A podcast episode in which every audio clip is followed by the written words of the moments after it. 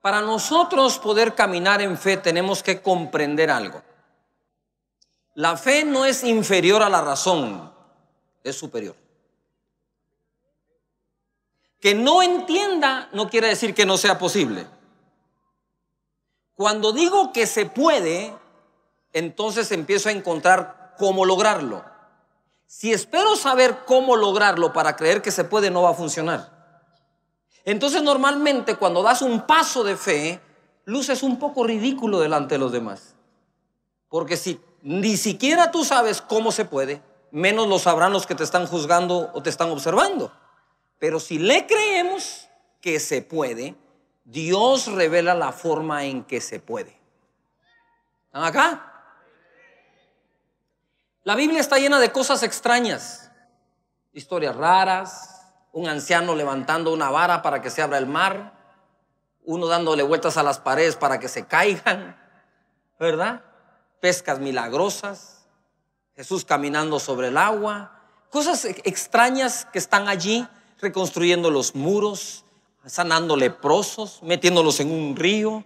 Es, es extraño, son historias extrañas que están allí y están precisamente para que nosotros comprendamos que hay momentos en que la razón te dice esto no es posible porque no entiende.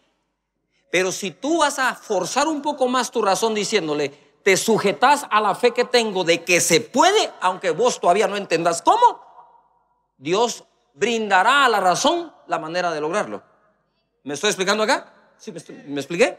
Entonces, mira, Habacuc dice en el verso 17 del capítulo 3, aunque la higuera no florezca, todo el mundo diga fuerte, aunque.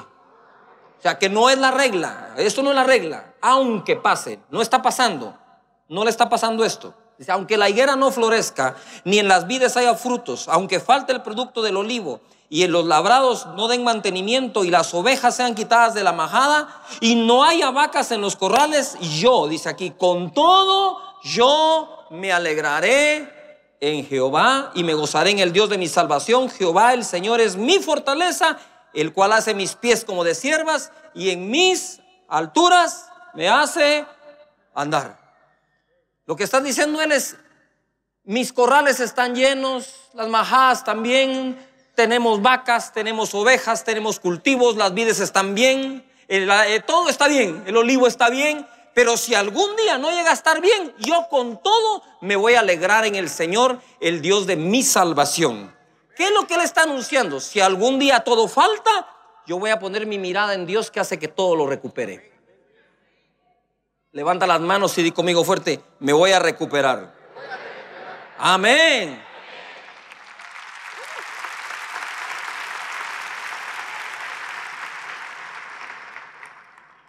Quisiéramos que Dios mantenga todo sin caída, pero la Biblia dice, siete veces cae el justo y se vuelve a qué? Levanta las manos y contigo, me voy a re levantar. Te vas a levantar otra vez. Amén. Así que la cosa extraña aquí es así, dice él.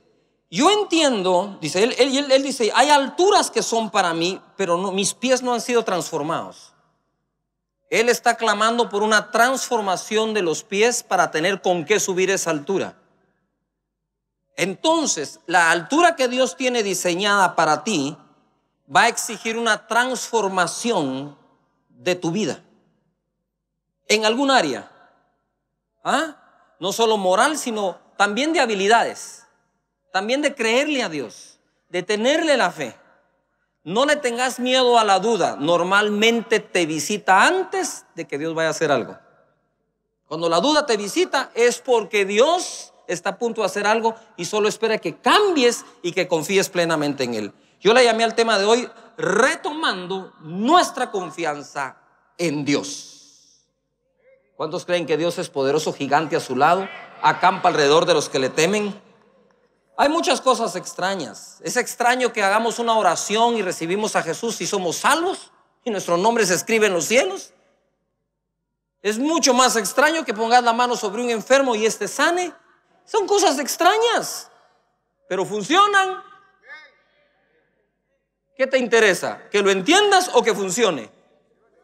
¿De qué me sirve entender tanto lo que no me funciona? Mejor le creo a Dios por algo que no entiendo, pero sé que va a funcionar.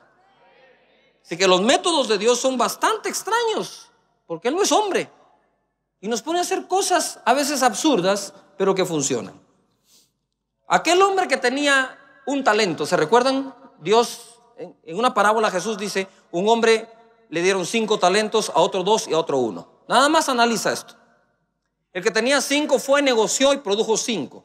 El que tenía dos fue, negoció y produjo dos. El que tenía uno tuvo miedo. Todo el mundo diga miedo. Miedo. Ese miedo normalmente surge de la duda.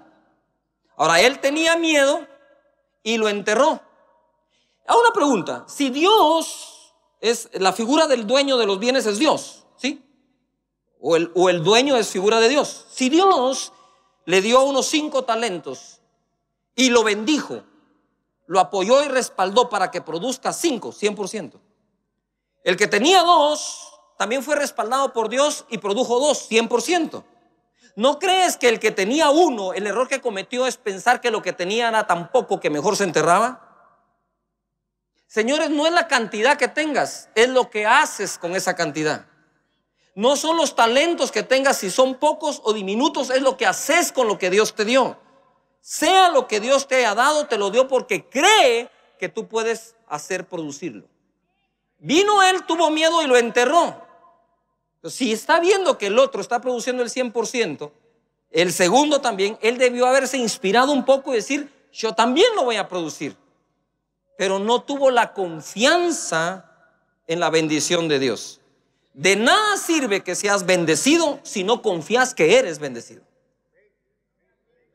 Porque los bendecidos hablan como bendecidos, piensan como bendecidos, actúan como bendecidos y reaccionan como bendecidos. De nada sirve que tengas una motocicleta si nunca la arrancas ni la manejas. ¿Todavía está acá? Saben que una de las cosas en las que a veces hay que confiar en el carro es en el freno, ¿no? Porque ahora la gente te dice, este carro hace de 0 a 100 en 4 segundos. A mí me interesa cuántos segundos hace de 100 a 0. Yujo. Ahora, toda la gente que compite confía en su maquinaria. Si la gente se sube y no confía en la maquinaria, ya va dudando en la carrera. Tu gran maquinaria se llama fe. La medida de fe que Dios le dio a todos los hombres. Pero la fe exige tu confianza. La fe te está diciendo, confía en mí, soy el mejor método que Dios te ha podido dar. Tú dices, no tengo capital para una empresa, pero tenés fe para ello. ¿Puede ir un buen amén a eso?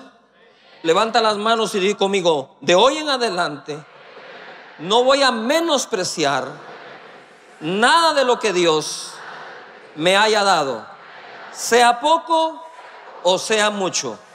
Hoy retomo la fe, la confianza en Dios.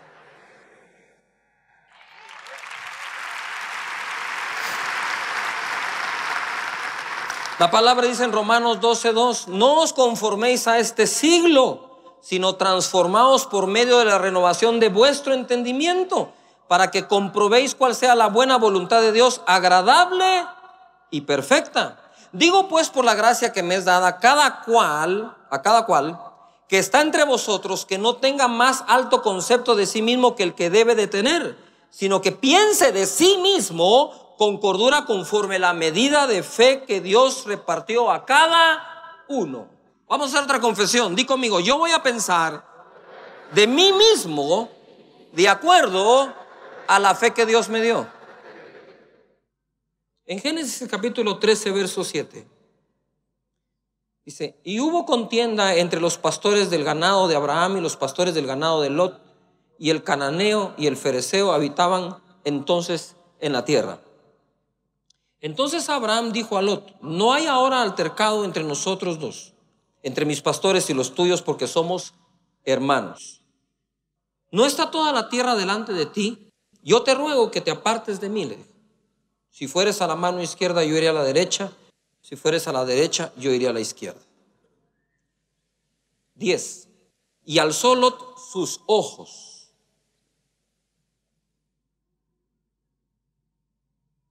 Escucha esto.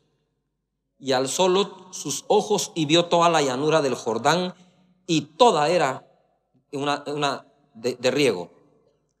Como el huerto de Jehová, como la tierra de Egipto en la dirección de Soar, antes que destruyese Jehová Sodoma y Gomorra. Entonces Lot escogió, paréntesis, lo que sus ojos vieron. No caminó por fe. Lot caminó por, caminó por vista. Y dice, para sí toda la llanura del Jordán, toda la llanura la escogió para sí y se fue Lot hacia el oriente y se apartaron el uno del otro. Pero ¿quién fue más bendecido? ¿Quién logró más? ¿Lot o Abraham? Claro, él fue el que más logró. Y noten lo siguiente que es bien importante. Viene Abraham y le dice, hey Lot, le dice, hagamos una cosa, que hay un altercado entre unos y otros, no me parece bien, están peleando nuestros pastores por nuestros ganados, vamos a terminar nosotros mal, mejor hagamos un pacto, tú te vas, a donde querrás, si agarras a la derecha, yo agarro a la izquierda, si tú agarras a la izquierda, yo agarro a la derecha. Yo pienso que Lot dijo, ¿y qué sabe este viejito que no sepa yo? Yo, yo, yo, yo, yo, hubiera hecho, hubiera hecho un experimento con Abraham. Yo le digo, bueno, me voy a ir a la derecha. Y Abraham dice, bueno, voy para acá. Ajá, de plano en la izquierda donde está bueno. Entonces, me voy para la izquierda y el otro agarró para la derecha. Y dije, ay, entonces. Entonces Abraham le dice, si te vas a la derecha, a la izquierda. Y, y Lot dice, ¿qué será? ¿Para dónde agarro? ¿Qué sabe Abraham que no sé yo para darme a escoger a mí primero? Lo que Abraham sabía es que la promesa de bendición era de él, no era del otro. Él sabía que el bendecido era él. Y no importa la tierra que tú escojas, si yo me voy al desierto y donde solo hay piedras, ahí Dios me va a bendecir porque la bendición va conmigo. Tenemos que comprender esto. No debemos de ser personas que andan buscando bendiciones. Debemos ser personas que creemos que estamos bendecidos. Él era el bendecido. Dijo, no, no, no, no, aquí el bendecido soy yo. Para donde agarres no me importa. Quédate con toda la tierra si quieres. Agarraste la del mejor riego, agarraste la más verde, la más productiva. No importa.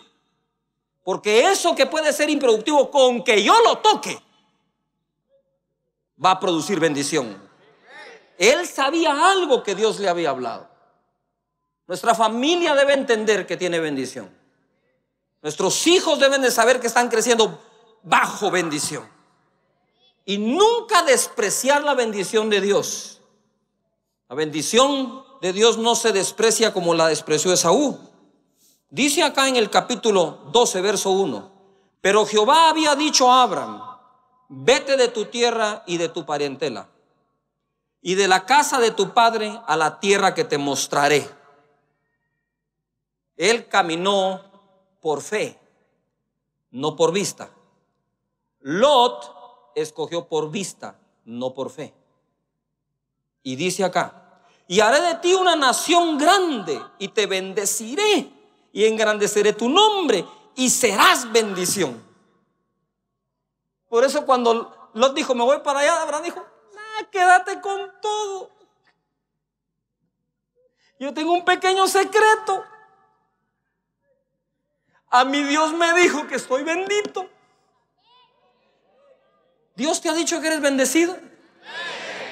Si hasta los amigos te dicen Dios te bendiga, y no lo querés creer.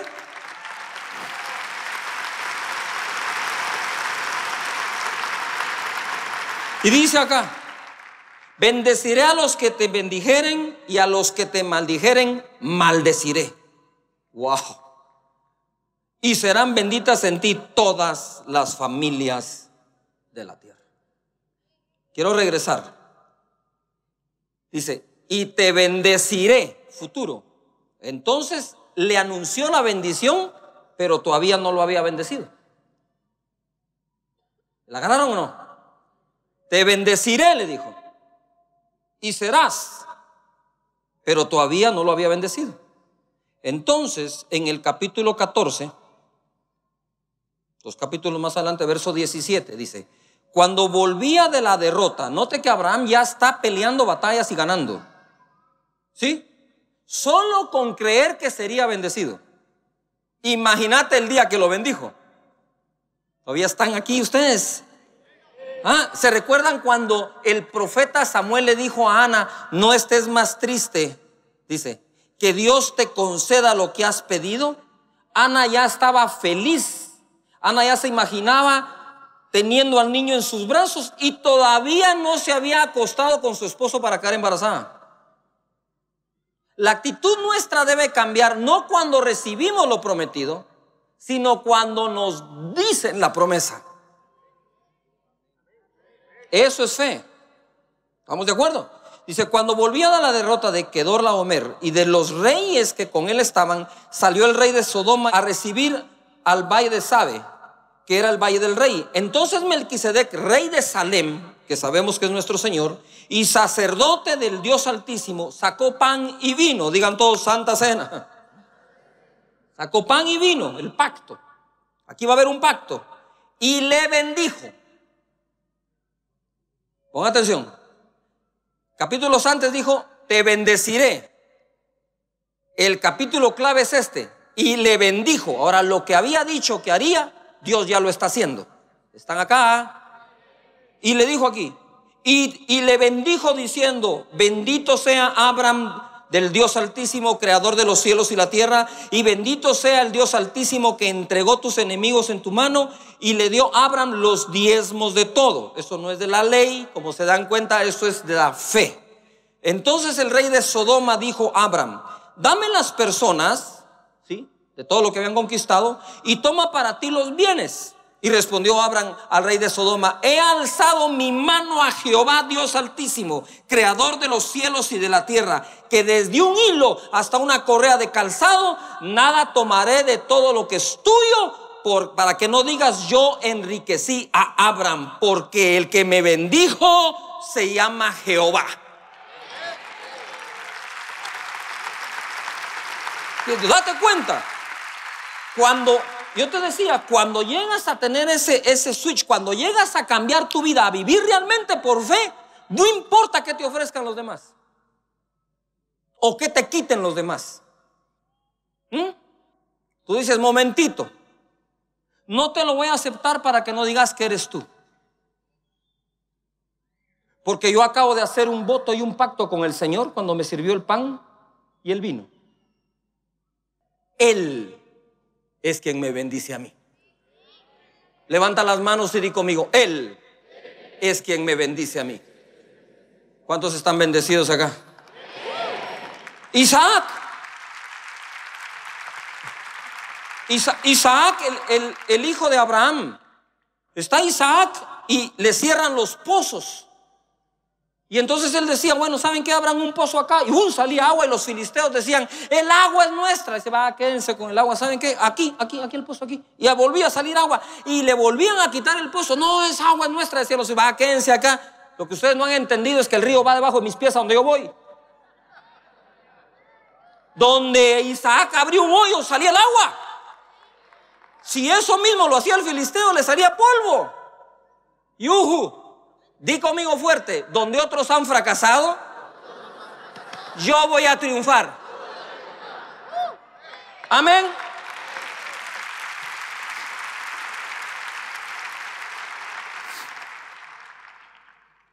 Señores, ¿cuántos caminan por fe y no por vista? Dice Gálatas capítulo 3, verso 13. Cristo nos redimió de la maldición de la ley. Fuimos redimidos de la maldición. Estábamos bajo maldición, pero Jesús con su sangre nos compró, nos redimió de la maldición de la ley. Por lo tanto, toda maldición en tu familia es cancelada. Sea maldición física, familiar, económica, queda cancelada. ¿Por qué queda cancelada? Porque fuiste redimido y comprado con la sangre del Cordero de Dios. Y eso hace que lo que era maldición se destruya y empieces a caminar bajo bendición. ¿Por qué caminas bajo bendición? Porque eres un bendecido. Pon atención, tienes que tener pensamientos de ti mismo de acuerdo a la fe que Dios te dio. No penses de ti mismo de acuerdo a las dudas de otros. Pensá de ti mismo de acuerdo a tu fe. Yo he pasado por los dos momentos. He pasado por el momento en que nadie creía en mí, pero pude creer yo. Y he pasado por el momento en que todos han creído en mí y yo no creía en mí.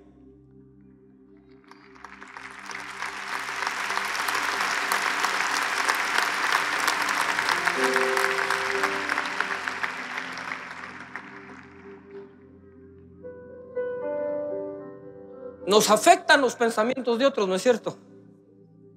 Por eso necesitamos los pensamientos de Dios que contrarrestan los pensamientos de las demás personas.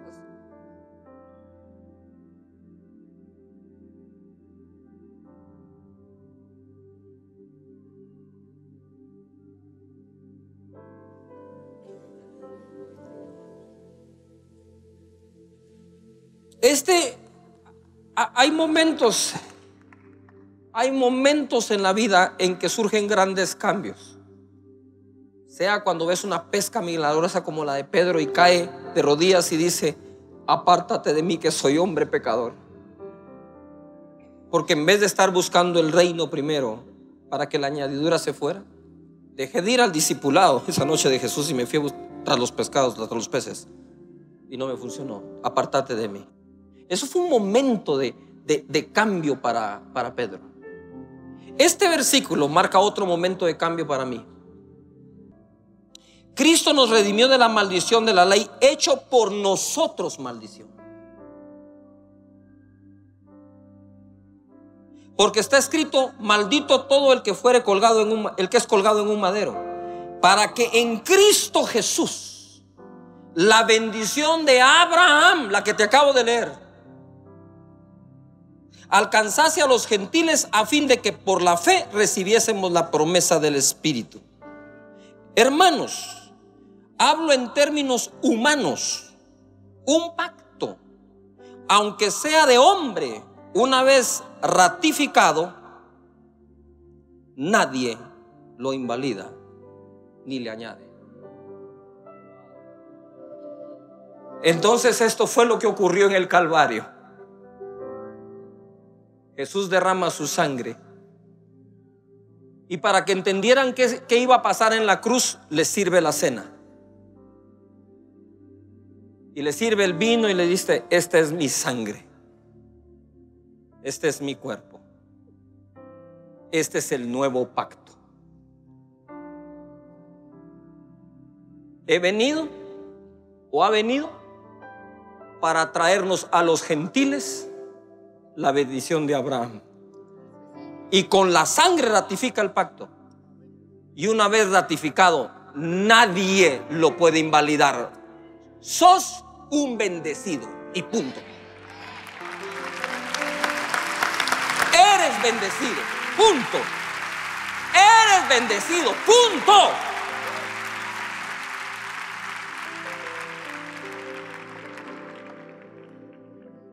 ¿De qué se trata entonces hoy? De que retomes la confianza en que Dios ya te bendijo. Y que lo que te hace dudar no es sino un dardo del enemigo y para eso existe el escudo de la fe. Y una vez uses el escudo de la fe para pagar los dardos, si el escudo es fe, el dardo es duda. Entonces usa la espada del Espíritu, que es su palabra.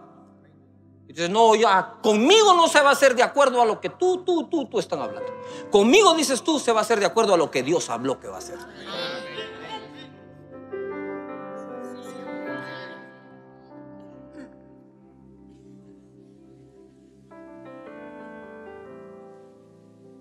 Momentos. Son momentos de quiebres. Momentos que te cambian la vida para siempre. No va a ser uno, te lo advierto. Vas a tener que aprender a reconocer cuando llega cada uno de esos momentos. Y algunos de ellos son feos, son espantosos. Pero si confías en esta palabra, vas a poder decir ese día, aunque esto esté espantoso, Jesús ratificó el pacto con su sangre y me dio la bendición de Abraham. Así que le voy a pedir a la gente, le voy a decir a la gente, Te querés quedar tú con la herencia, quédatela, porque yo soy el bendecido. Te querés quedar con el negocio, quédatelo, yo soy el bendecido. Te querés quedar con el dinero que un día te presté y no lo querés, quédatelo, yo soy el bendecido. Vas a pensar, vas a hablar, actuar y reaccionar como un bendecido.